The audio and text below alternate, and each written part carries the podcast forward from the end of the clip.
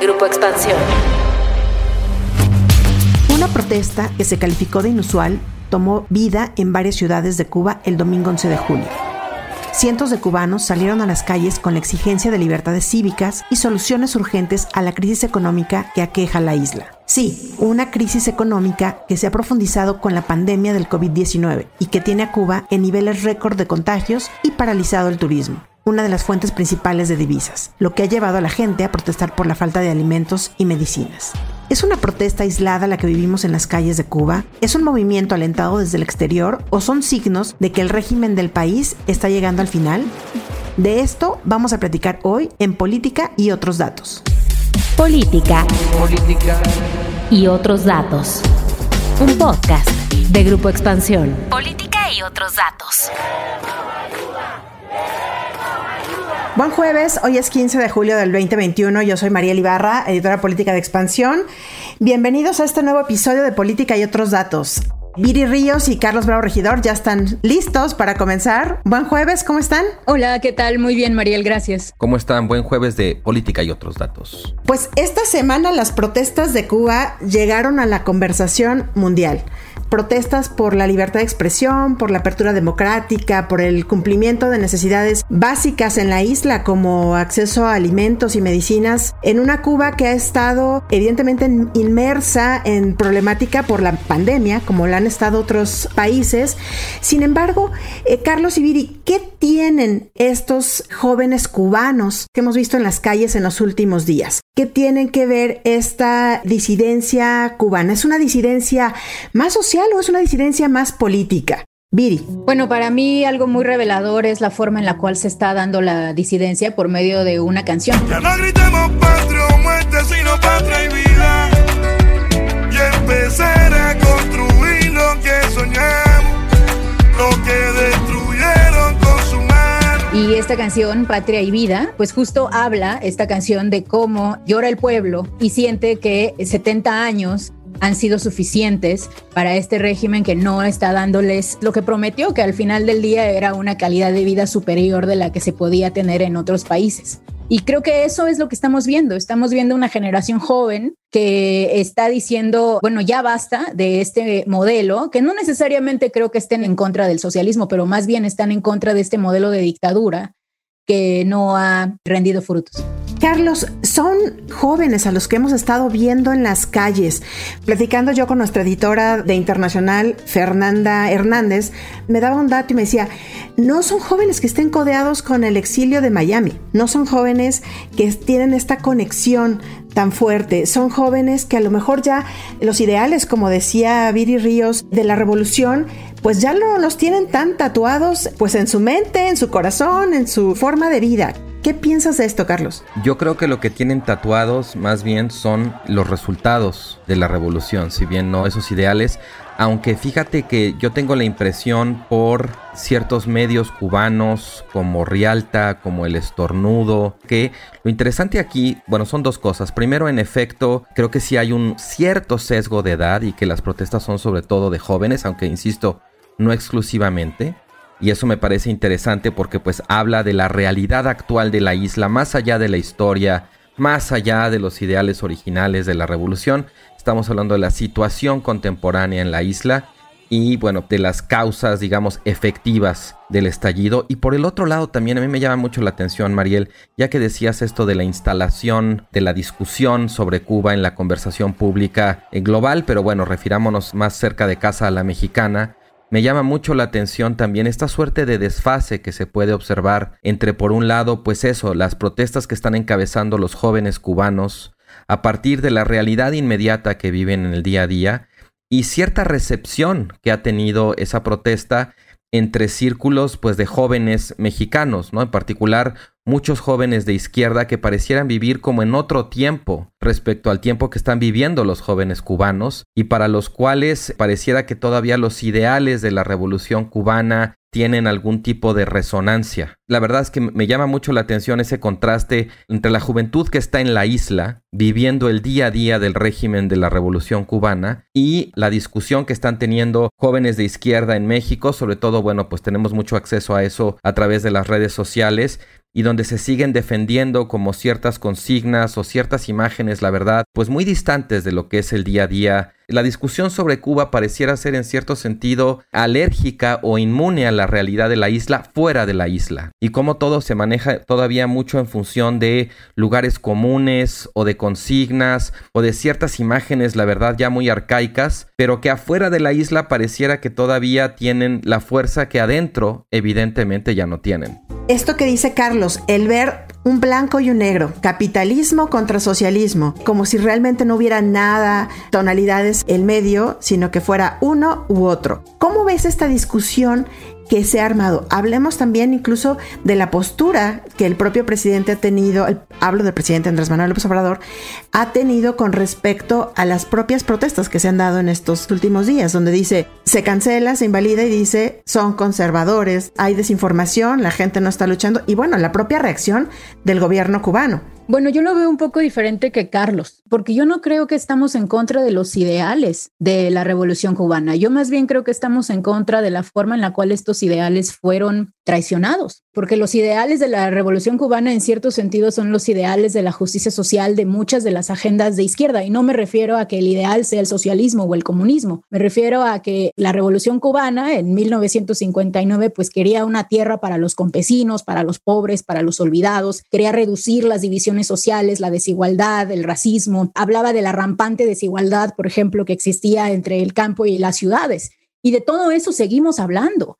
Entonces, esos ideales no han pasado de moda. La gente que abandera esos ideales está hoy en día al frente incluso de los grandes y más importantes gobiernos capitalistas del mundo. Ahí tienes tú a Ocasio Cortés, a muchos políticos de izquierda que justo nos dicen estos ideales traicionados por el socialismo deben encontrar cabida dentro de nuestros nuevos modelos económicos.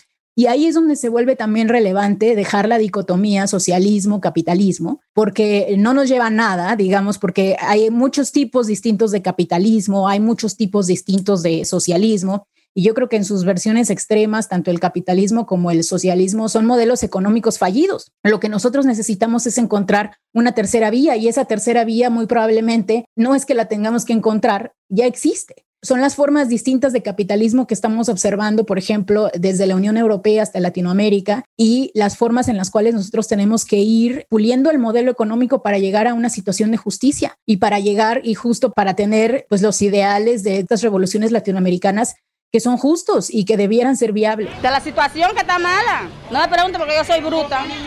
Le dieron golpe a niños inocentes y todo. Lo maltrataron.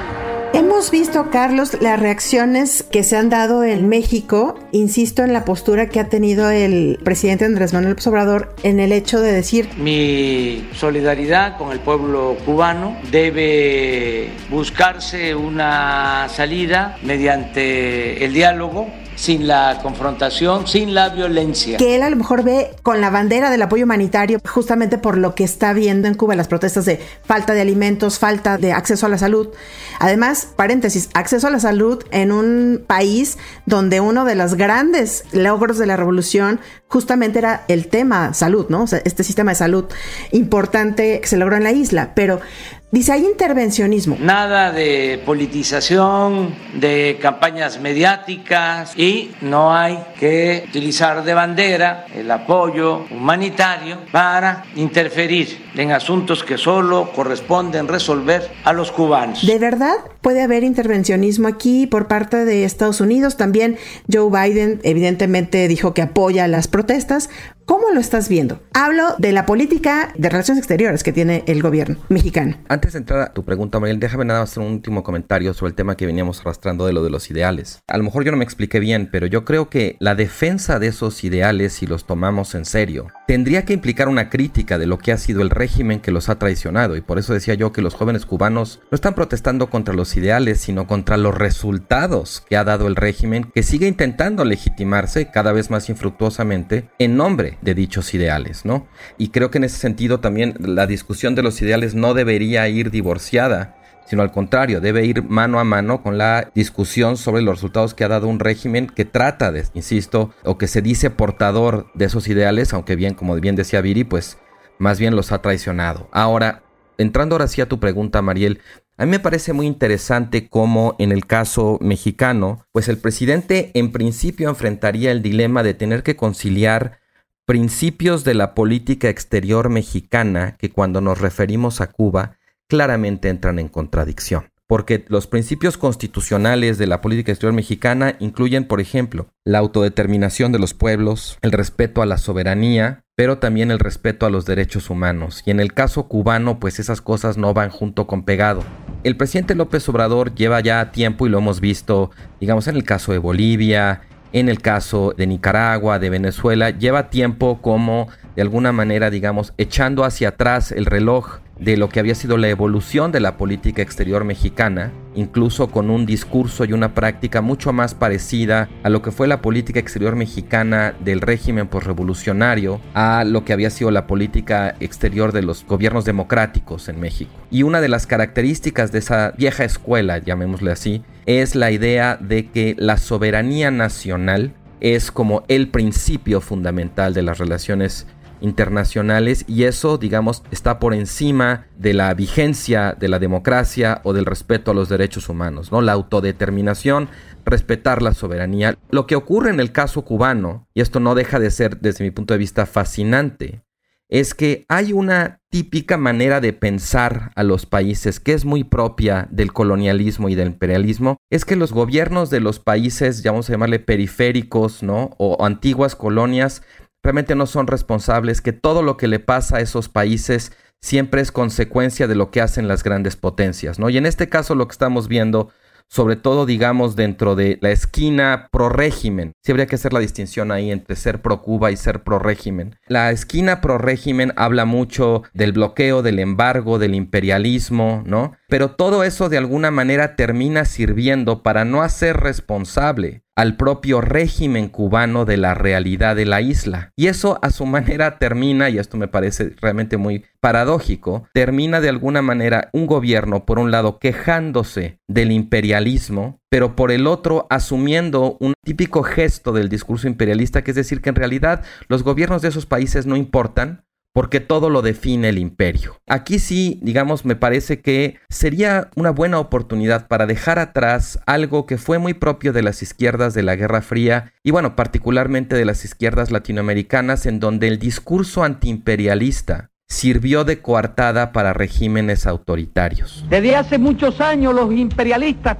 cuando sabían que algún día esas colonias se liberarían, empezaron a organizar sus movimientos. Creo que estamos viendo como de alguna manera una suerte como de reencarnación de ese fantasma o a un muerto viviente en ese argumento, porque se puede ser perfectamente crítico del imperialismo y que eso no le lave la cara a un régimen perfectamente autoritario, ¿no? Piri, ¿Qué piensas tú? ¿Qué vías hay para resolver la crisis económica en Cuba sin que esto implique el fin del bloqueo de Estados Unidos? ¿O tenemos a fuerza que pasar por justamente que se resuelva el levantamiento del bloqueo. Yo no veo como una isla o ningún país de ningún tipo de modelo económico podría sobrevivir con un embargo del tamaño que ha tenido la isla por 60 años. No se trata de lavarle la cara al régimen castrista, que claramente es una dictadura, se trata simplemente de establecer lo obvio. En un mundo globalizado, no hay manera de que ningún modelo económico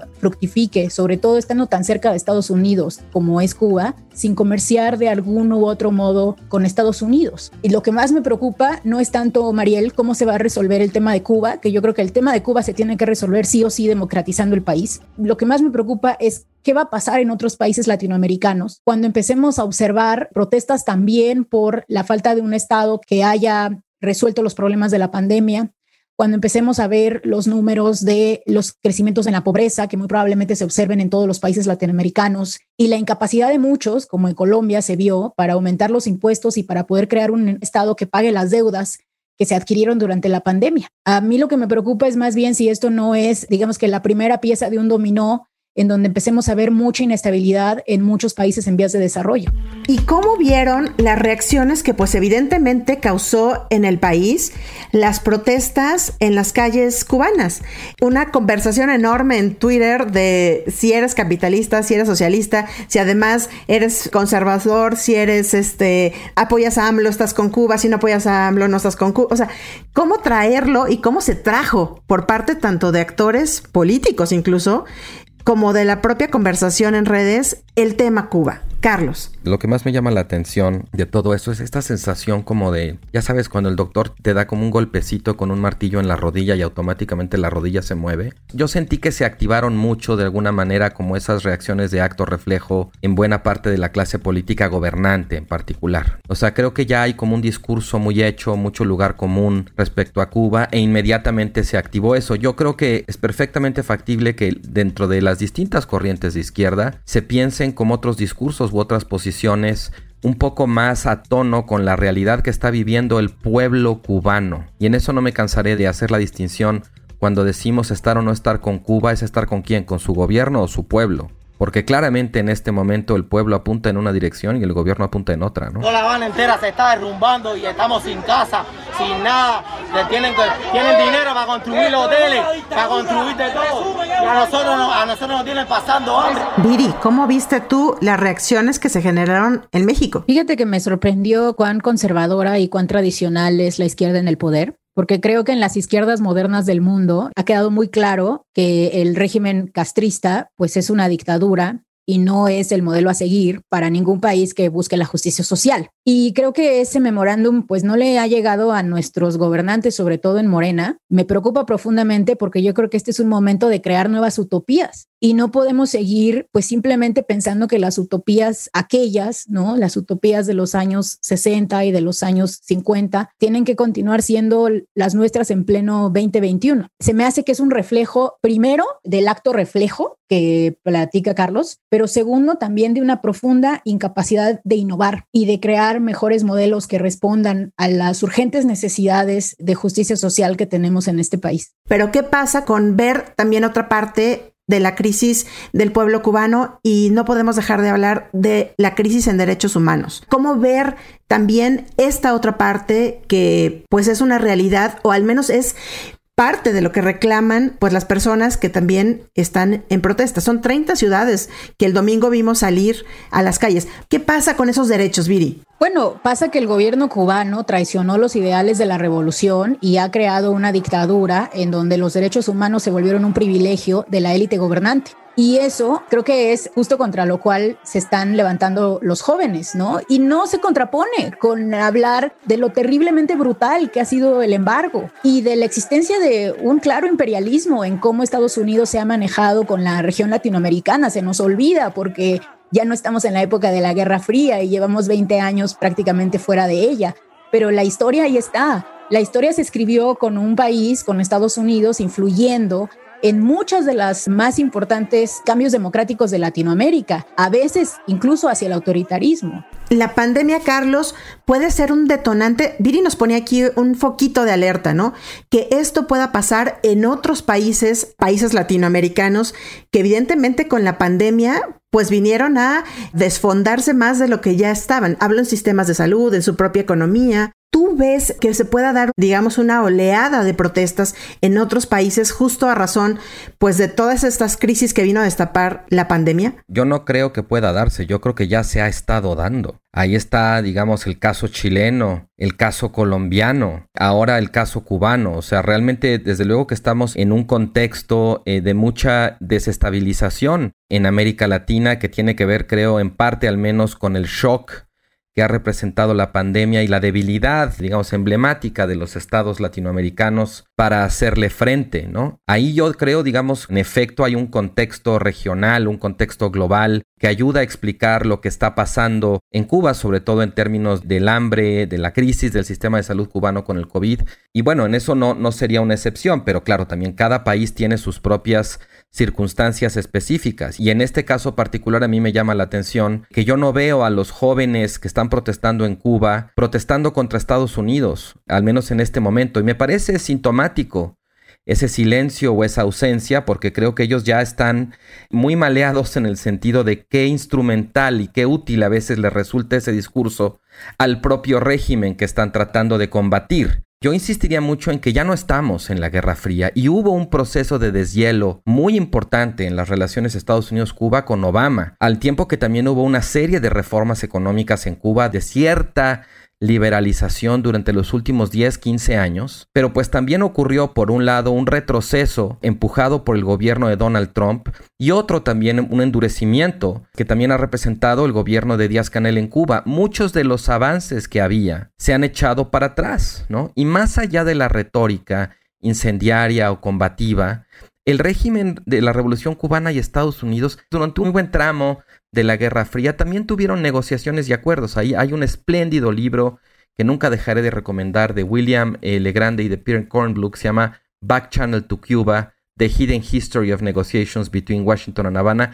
Creo que de hecho lo tradujo hace no tanto el Fondo de Cultura Económica. Entonces yo creo que aquí también, digamos, más allá de la larga historia, hay que vernoslas con el contexto inmediato y también los cambios que ha habido. O sea, creo que para nada estamos ya en la situación del periodo especial, incluso durante los 90, después de la caída de la Unión Soviética, y lo que está pasando hoy tiene también causas, raíces mucho más inmediatas. Yo en esto sí pienso que hay que tomarle la palabra a las personas que están protestando, que están arriesgando el pellejo y escuchar sus argumentos. Y bueno, insistiría en lo que decía al principio, me llama mucho la atención cómo contrasta lo que está diciendo la gente que está ahí en la isla, viviendo día a día las condiciones, y lo que decimos de pronto muchos quienes estamos afuera, que parece como si no los escucháramos a ellos, pero siguiéramos escuchando voces de hace 50 o 60 años, ¿no? Nadie está escuchando las voces de hace 50 años. Las consignas sí se repiten. Yo creo que las consignas se repiten letra por letra. Claro, porque los ideales están vivos, e incluso en los capitalismos más desarrollados del mundo, en donde ya hablamos, por ejemplo, de desigualdad. Pero es que sabes que dividir los ideales que importa son los de los jóvenes que están protestando, no los que estamos afuera. Por eso insisto en que habría que escucharlos y tomarlos en serio. Lo equivocado es pensar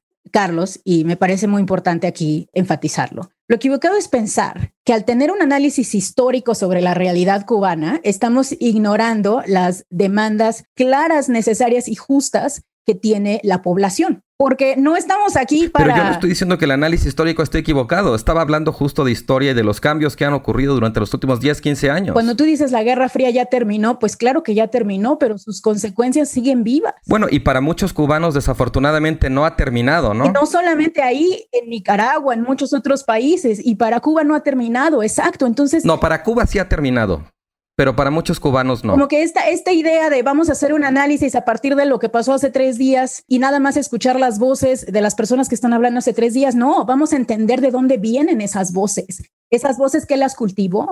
Algo que justamente estamos viendo en esas protestas y creo que es importante es que no estamos viendo la visión de Miami. Es decir, como que no es la visión de los disidentes cubanos que viven en Miami. Incluso hay algo que no sé si comparten conmigo. No hay una cara visible de las protestas. No se ve un liderazgo, una persona que esté liderando esas protestas. Es la gente saliendo a protestar, pues por libertad.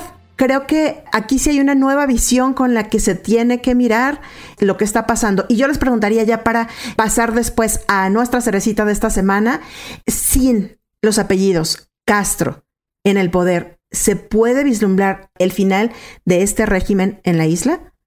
Uf, qué pregunta. Yo no tengo una respuesta a esa pregunta. Lo único que, digamos, experiencias recientes que me hacen ser, en cierto sentido, escéptico o muy reservado en cuanto a cómo responder, pues son las de la primavera árabe. También hubo estallidos sociales muy prometedores, también con un perfil sociodemográfico de la población relativamente similar, con mucho uso de redes sociales, ¿no? Y que parecía de alguna manera una promesa que la verdad terminó muy mal. Y terminó muy mal en parte porque pues los regímenes contra los que estaban protestando esos jóvenes pues habrán estado en crisis, pero realmente no había fuerzas que representaran una alternativa que pudiera canalizar todo ese estallido hacia un proceso de transición. O bueno, cada país tuvo su ruta. Yo desearía desde luego que fueran los cubanos en términos democráticos quienes decidieran cuál es su futuro y cuál es el gobierno que se quieren dar, pero no sé si hay las condiciones, honestamente, en este momento para ser optimistas en ese sentido en la isla. Viri, ¿tú qué piensas? Estamos en un mundo en el cual protestar es más fácil, cada vez más fácil, y organizarse es cada vez más difícil. Y creo que eso es lo que hemos visto no solamente en la primavera árabe, sino también en otras protestas latinoamericanas, en donde, por ejemplo, en Venezuela hay constantes protestas hacia el régimen, en Nicaragua hay constantes protestas hacia el régimen autoritario,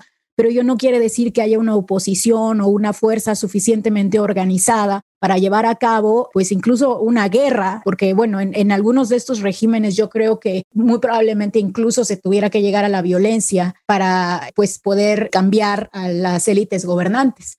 Entonces creo que eso es el gran dilema de nuestro país. Es mucho más fácil organizarse para protestar, pero es cada vez más difícil organizarse políticamente para desbancar a un régimen en el poder. Pues esperemos que no veamos en semanas o en meses posteriores pues esta violencia que se pueda desbordar en Cuba y que, como dice Carlos, sean los propios cubanos los que pudieran llevar a cabo esta transición que gran parte de la población está pidiendo. Pero vámonos a la cerecita de esta semana. La cerecita. En política y otros datos. Viri, ¿cuál es la cerecita de esta semana? Bueno, yo creo que la cerecita para pasar a un tema menos rudo, yo creo que sería el hecho de que ahora el avión presidencial que ya no se vendió, que además se fue en una lotería que no fue lotería y ahora se va a convertir todo parece indicar en salón de fiestas. Y López Obrador lo va a estar rentando para eventos y para bodas. No puedo creer. Surreal. Que la gente sepa que lo tenemos bien mantenido, bien conservado. Carlos, ¿qué hacemos con este avión? Dios, ya estuvo en una rifa que no fue rifa. Se trató de vender, estuvo en Estados Unidos.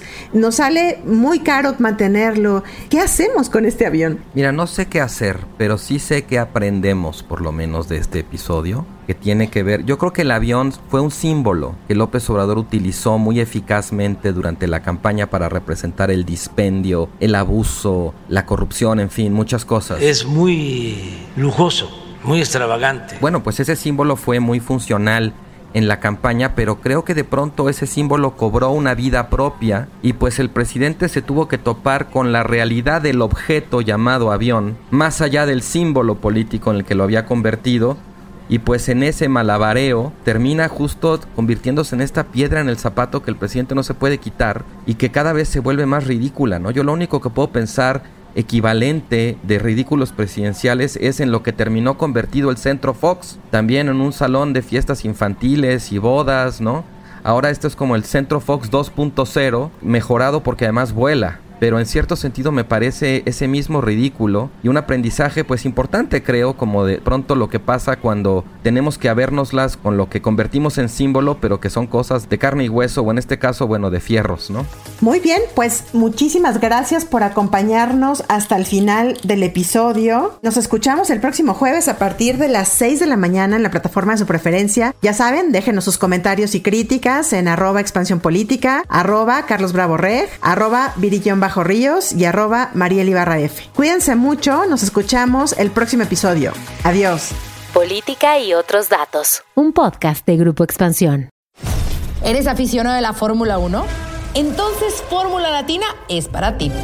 En este podcast disfrutamos y vivimos con pasión de la máxima categoría. Cada martes tenemos para ti el mejor análisis con los periodistas Juan Posaroli, Diego Mejía, Cristian González Rouco y yo, Giselle Sarur. En Fórmula Latina también hay invitados, pilotos y expilotos ya se han unido a los formuleros. Escucha Fórmula Latina en tu plataforma favorita de podcast y vive con nosotros la pasión de la Fórmula 1.